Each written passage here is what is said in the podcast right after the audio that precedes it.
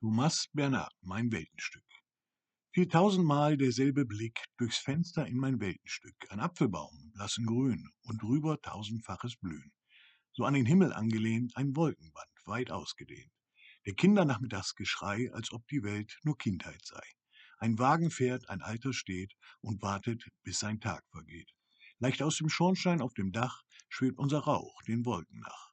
Ein Vogel singt und zwei und drei, der Schmetterling fliegt rasch vorbei.